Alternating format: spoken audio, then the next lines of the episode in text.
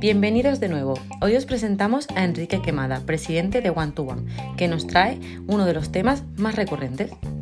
Muchos empresarios me preguntan cómo pueden evitar que la competencia les espíe cuando venden su empresa. Que la competencia acceda a información de su compañía y luego la utilice para ganarles contratos, quitarles clientes. Bueno, los profesionales de las fusiones y adquisiciones estamos especializados en hacer eso. Yo recuerdo un, cliente que vino a verme porque tenía una oferta de un comprador. Y le dije, déjame que vea eh, quién es el comprador. Me dio el nombre. Miré el balance, me fui al registro mercantil, miré el balance del comprador y le dije al, cliente, mira, este no tiene dinero para comprarte.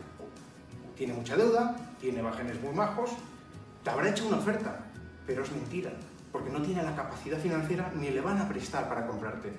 Por lo tanto, lo que tienes que hacer cuando eh, quieres vender tu empresa es buscar aquellos que realmente tienen dinero para comprar. Habitualmente, los compradores con los que merece la pena hablar es aquellos que ya han comprado otras empresas.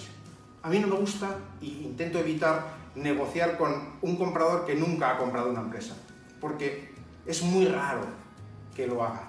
No sabe comprar Prefiero hablar con grandes grupos que están acostumbrados a comprar empresas.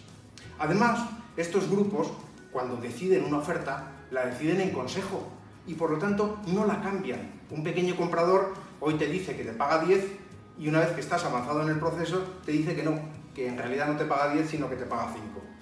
Bueno, pues yo lo que te recomiendo en primer lugar es que negocies y trates con compradores serios. En segundo lugar, evidentemente, que les hagas a todos firmar un acuerdo de confidencialidad, un acuerdo que les compromete a no desvelar nada de información sobre lo que estáis hablando. En tercer lugar, que utilices un data room virtual, es decir, un data room en el que ellos puedan leer la, información con un usuario y un password, pero que no puedan descargársela.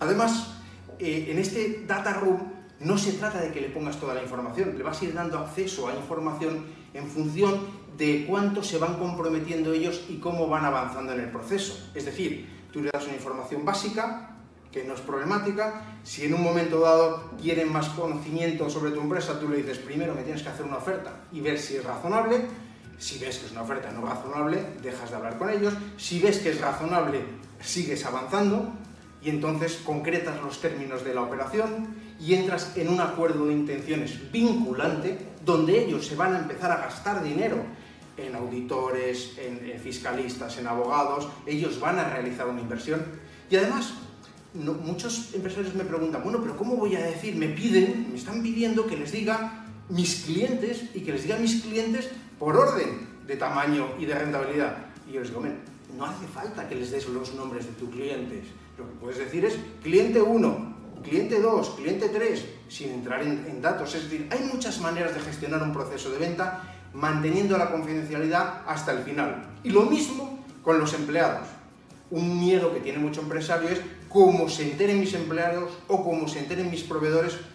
Nosotros comúnmente cuando hacemos un proceso de venta de una empresa y hemos estado en más de mil procesos en One to One Corporate Finance, comúnmente, casi siempre, por no decir siempre, los empleados se enteran después de que se ha materializado la operación en el notario. El cliente les reúne y les dice, señores, acabo de vender la empresa a estos señores, a este grupo eh, extranjero o a esta entidad de capital riesgo, y la sorpresa es mayúscula. ¿Por qué?